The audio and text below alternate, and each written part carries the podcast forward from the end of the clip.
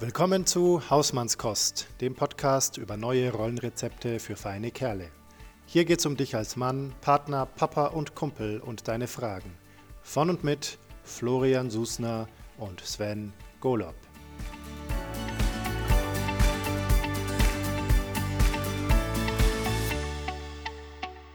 Ja, herzlich willkommen zu Hausmannskost. Ja, danke, dass ich hier sein darf und dass ich eingeladen worden bin. Freut mich sehr, bei diesem äh, Titel der Programm ist, dabei zu sein.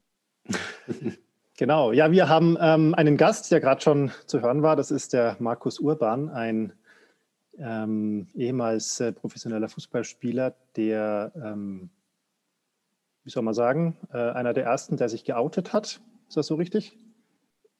Also äh, ich war der Erste in Deutschland, der sich geoutet hat mhm. und weltweit der Zweite von insgesamt elf Spielern in der gesamten 150-jährigen Fußballgeschichte. Bis heute?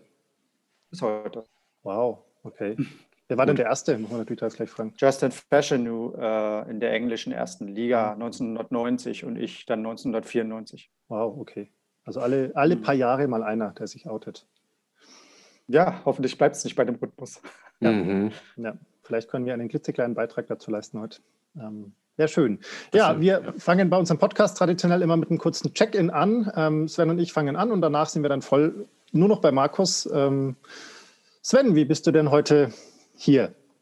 Ähm, richtig aufgeregt, muss ich sagen, weil ich mich so unglaublich auf dieses äh, Gespräch gefreut habe, schon gestern. Und äh, ich habe tatsächlich so eine etwas schlaflose Nacht, mir aber wirklich so in Euphorie. Also ich bin einfach so richtig guter Dinge und freue mich gerade total darüber, dass so ein, so ein Wunschthema auch von mir und auch von HörerInnen, äh, das haben wir zurückgemeldet bekommen, dass es jetzt so schnell in Erfüllung geht, finde ich einfach genial. Und du, Florian? Ja, ich, äh, ich freue mich auch sehr. Ich bin total gespannt auf das Gespräch, was ja leider nicht so lang dauert, aber trotzdem toll ist.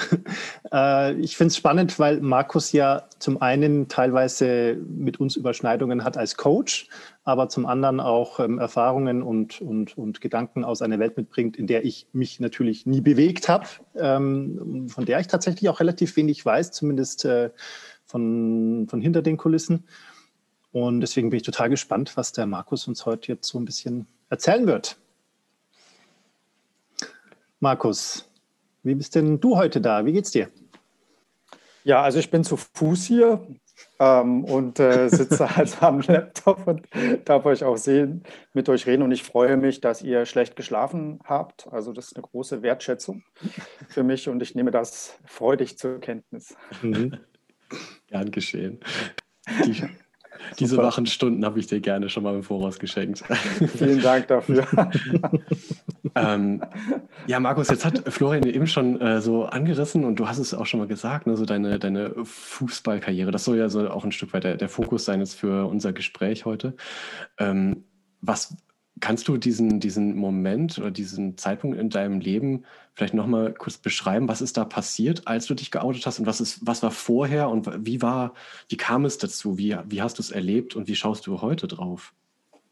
Ja, ich bin in den DDR-Sport reingeboren worden. Äh, ich habe mit sieben angefangen, Fußball zu spielen, war begeistert. Der Fußball sollte für mich eigentlich eine Rettung sein von dem familiären Elend, äh, aus dem ich kam ähm, und hat auch erst geklappt und dann auf so einer DDR-Kaderschmiede, wie es ja hieß, Sportschule zusammen mit Olympiasiegern, Weltmeisterinnen in anderen Sportarten. Das war ja, abenteuerlich und spannend und es gab ja die Aussicht, äh, Meister zu werden, international zu spielen, was in der DDR jetzt nicht selbstverständlich war, mal über den Tellerrand schauen zu dürfen. Da gab es nur wenig Möglichkeiten und das war eine Möglichkeit, eine Option. Allerdings bin ich dann in eine andere Falle getappt, nämlich die der Identitätsfindung, die behindert war, extrem eingeschränkt war zu dem Thema äh, sexuelle Orientierung, Liebe. Es gab noch andere Themen, die, die man nicht richtig ausarbeiten konnte, eine eigene Meinung zum Beispiel. Ähm, Depressionen, ähm, also chronische Krankheiten, die nicht erkannt wurden, die auch keine Rolle spielten. Aber beim Thema Liebe, ähm, sexuelle Orientierung, was sich das, äh, rund um die Uhr 24 Stunden äh, eingestellt habe, unterdrückt, äh, verdrängt habe. Äh, wenn erotische Fantasien mit Männern aufkamen, so mit 13, 14, wurde das immer stärker, habe ich es weggedrückt unter anderem mit Sätzen wie, ich bin Fußballer, ich kann gar nicht schwul sein. Mhm. Äh, oder umgedreht ähm, habe ich es dann später in den 90ern, als ich mich geoutet hatte, erlebt, ich bin schwul. Wie bitte? Da kannst du doch kein Fußball spielen. in der schwulen Szene erlebt. Aber zu dem Zeitpunkt in, auf der DDR-Sportschule ging es wirklich ums Überleben. Also äh, ich war schon in Depressionen. Der, der Druck, der da war, nicht nur durch äh, die Atmosphäre in einer Diktatur, die mhm. familiäre Gewalt, die erlebte, äh, auch das Doping, das verabreicht wurde, ohne mein Wissen, ohne das Wissen meiner Eltern. Das hat sein Übriges getan und hat die Depression nicht verkleinert, sondern verstärkt und mithin eben auch die Aggressionen. Ich war ein sehr impulsiver, teilweise äh, punktuell auch mal brutaler Spieler äh, und hatte so Ausbrüche.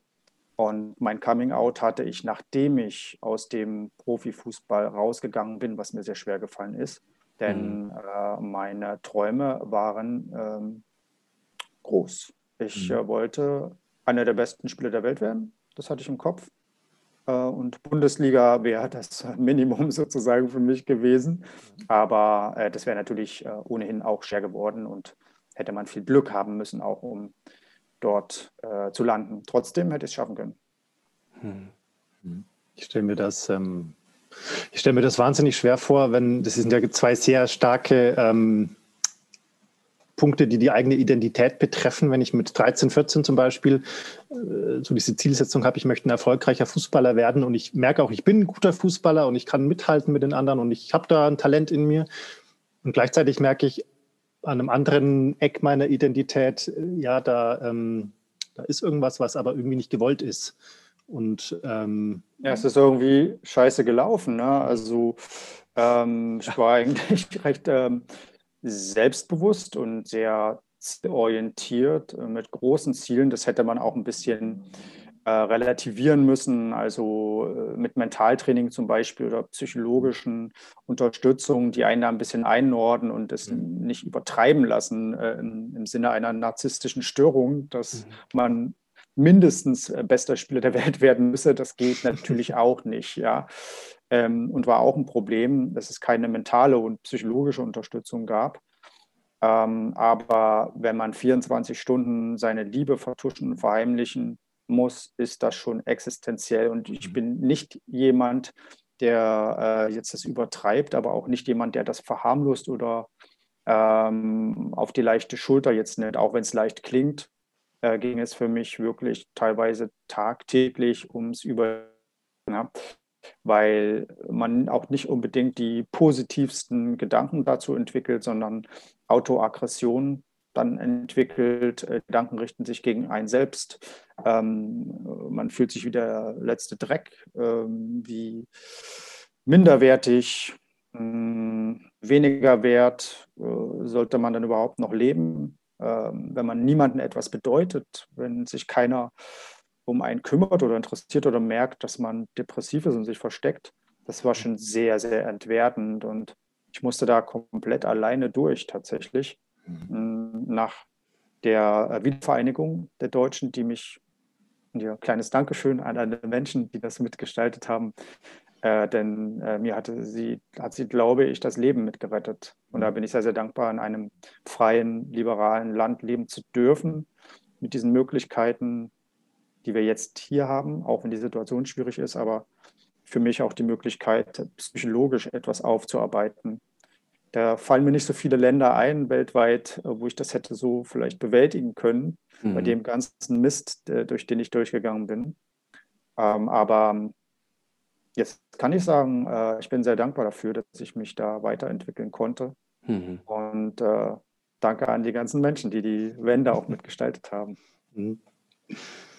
Also was mir, was mir wirklich gerade sehr imponiert ist, du beschreibst diese, diese unfassbare Spaltung ne, zwischen, also in dir drin, zwischen diesem Traum von einem Fußballer, der du, der du sein wolltest, und gleichzeitig eben diesem, ähm, ja, diesem unterdrückten, dieser unterdrückten Liebe, ähm, diesem und auch diesem Wegdrücken von, von dem, was du auch gespürt hast, wer du eigentlich bist. Und, und dass du da selber einen Weg für dich rausgefunden hast und so da dein Überleben dann so gesichert hast. Also ich finde das, ähm, ja, finde das einfach unglaublich stark, sehr inspirierend. Also, wow, das finde ich jetzt ja. mal so als, als so schon mal Zwischenpunkt äh, faszinierend. Ja, da wundere ich mich, mich manchmal auch drüber. Äh, um ehrlich zu sein, äh, habe ich mich dann auch gefragt, wie hast du das hingekriegt und geschafft? Da kam dann dieser Impuls, sich dann doch zu helfen oder helfen zu lassen. Sich helfen zu lassen ist ein gutes Stichwort. Mhm. Hilfe auch zu akzeptieren, anzunehmen äh, von außen äh, war ein wichtiger Punkt, denn als Leistungssportler war ich Maschine und ich brauchte keine Hilfe und ich, äh, man durfte auch nicht krank sein und all das.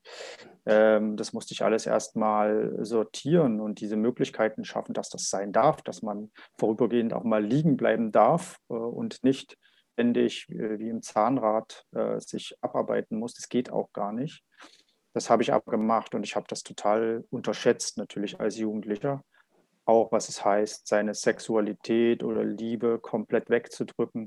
Das hat Konsequenzen früher oder später, na, psychologisch oder später auch dann körperlich. Also die Psyche hängt natürlich mit dem Körper zusammen und es wirkt sich dann körperlich auch aus.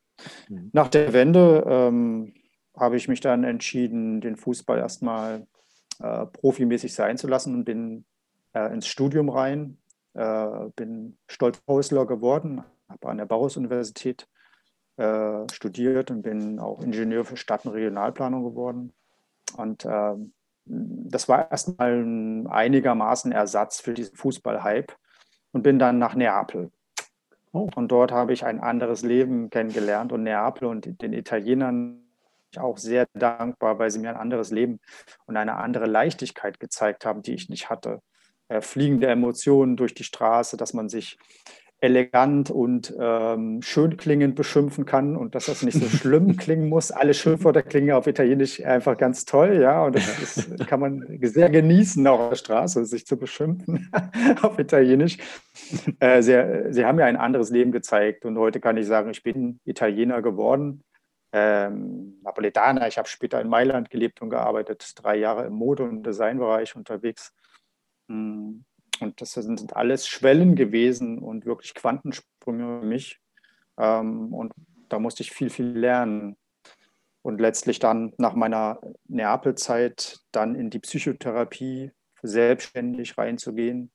Das war auch so ein Schritt. Also das einzusehen, Junge, hör mal auf mit dem ganzen Getue und Geschauspieler, dir geht es wirklich elend und dreckig. Mhm. Gestehst dir ein. Mhm. Es ist scheiße gelaufen, du weißt noch nicht genau warum, aber fang an, daran zu arbeiten. Und dann entstand sowas wie ein Heilungsprozess. Dann ging der los, Anfang der 90er. Ja. Mm, da begann ich mit Yoga und zu tanzen, Hip-Hop, Tanzkurse, habe mich mit Rap, Hip-Hop, House-Music identifiziert, habe Marusha getroffen, Westband bei Veranstaltungen. Also bin auch wirklich in andere Lebensbereiche reingerutscht. Musik war auch immer wichtig ja. für mich und das habe ich alles wieder rausgeholt, was ich als Kind eben mal gesehen habe mhm. und mir geholfen hat. Meine Tiere, meine Hunde vor allen Dingen, Katzen, denen ich sehr dankbar bin, dass sie mich durch die Zeit mitgebracht haben. Ähm, die Natur, meine Oma, mein Opa. Ähm, ich habe also auch glücklicherweise Aspekte erlebt, die heilend sind und die einen durch schwere Zeiten auch durchbringen. Aber ähm, Menschen, die mir weitergeholfen haben, habe ich erst mit Anfang 20 dann kennengelernt. Vorher eher das Gegenteil. Deswegen erstaunt es mich manchmal, äh, welches Vertrauen ich äh, Menschen auch gegenüber bringe und welche Offenheit ich gegenüber Menschen äh, leben kann. Keine Ahnung. Vielleicht ähm, hat das gereicht, die netten Menschen, die ich erlebt habe hm. in der hm. Jugendzeit, dass ich wusste, naja, ganz so schlimm kann es äh, dann oftmals auch nicht sein mit den Menschen. da muss es ein paar nette geben. Ja, und heute kenne ich ganz, ganz viele tolle, ne, hilfsbereite Menschen. Ja. Wow. Ja, Florian? ich, ich finde das, find das, total, ähm, find das total beeindruckend, so diesen, äh, also so ein Stück weit muss ich jetzt an Münchhausen denken, der sich so am Zopf wieder aus dem, am eigenen Zopf aus dem Sumpf gezogen hat. Ähm, ähm, ja. Und letztendlich, womit wir uns ja auch viel beschäftigen, auch im Podcast, ist so die Frage quasi Männer ganz allgemein jetzt gedacht, ähm, die mit ihrer eigenen Identität auch kämpfen, die sich auch fragen, was dürfen sie als Mann eigentlich, dürfen sie dazu stehen oder nicht? Oder was wird von ihnen erwartet? Oder wann sind sie ein richtiger Mann, ähm, dürfen sie zum Beispiel Schwäche zeigen, dürfen sie hilflos sein? Und solche Sachen.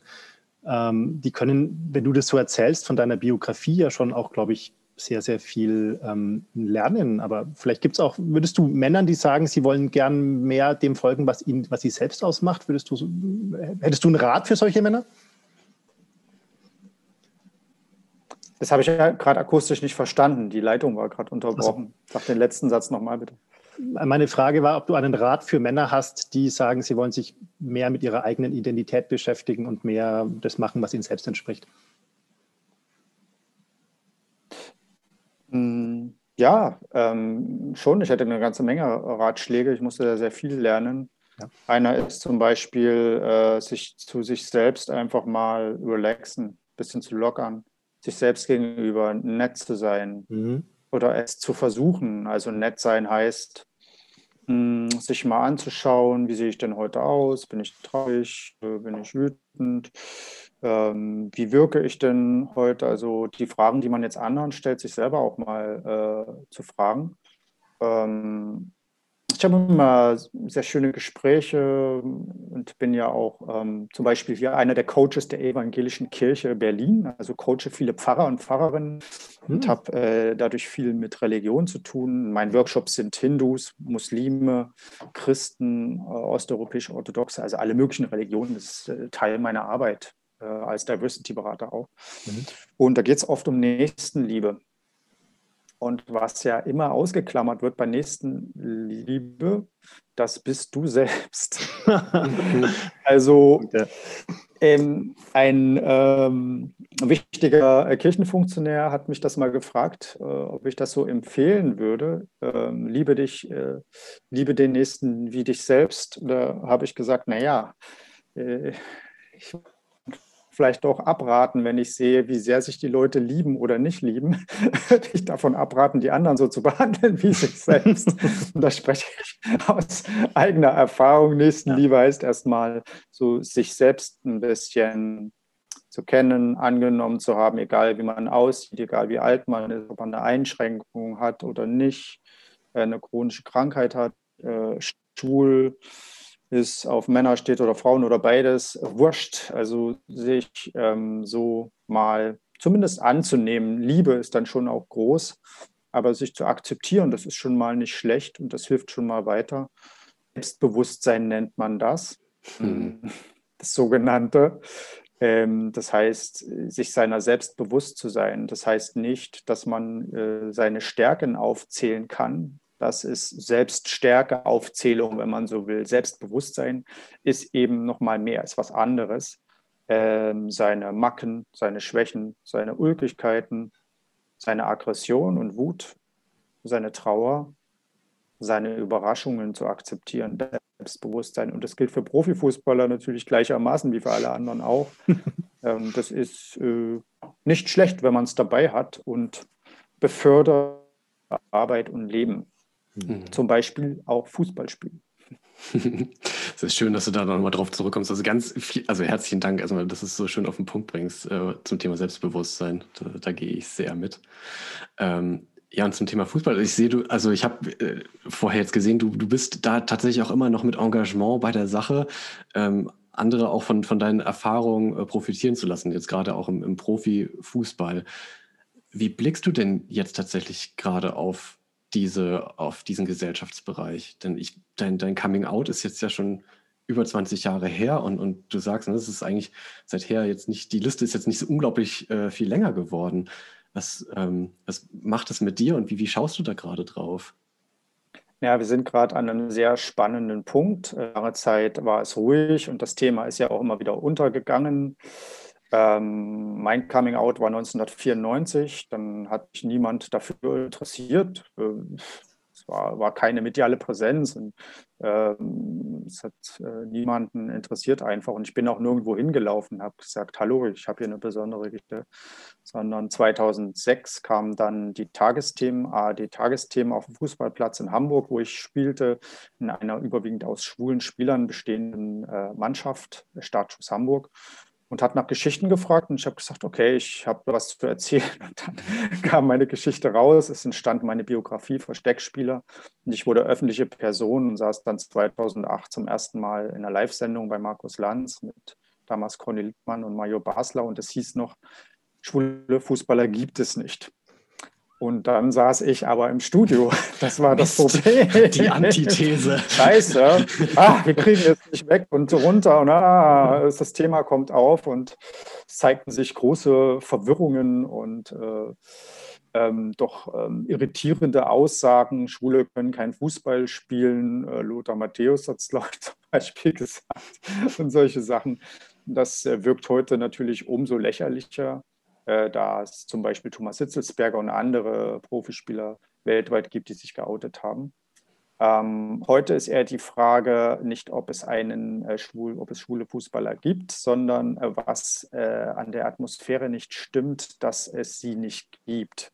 Das ist also schon mal ein großer Paradigmenwechsel. Der hat allerdings zwei, drei Jahrzehnte gedauert jetzt.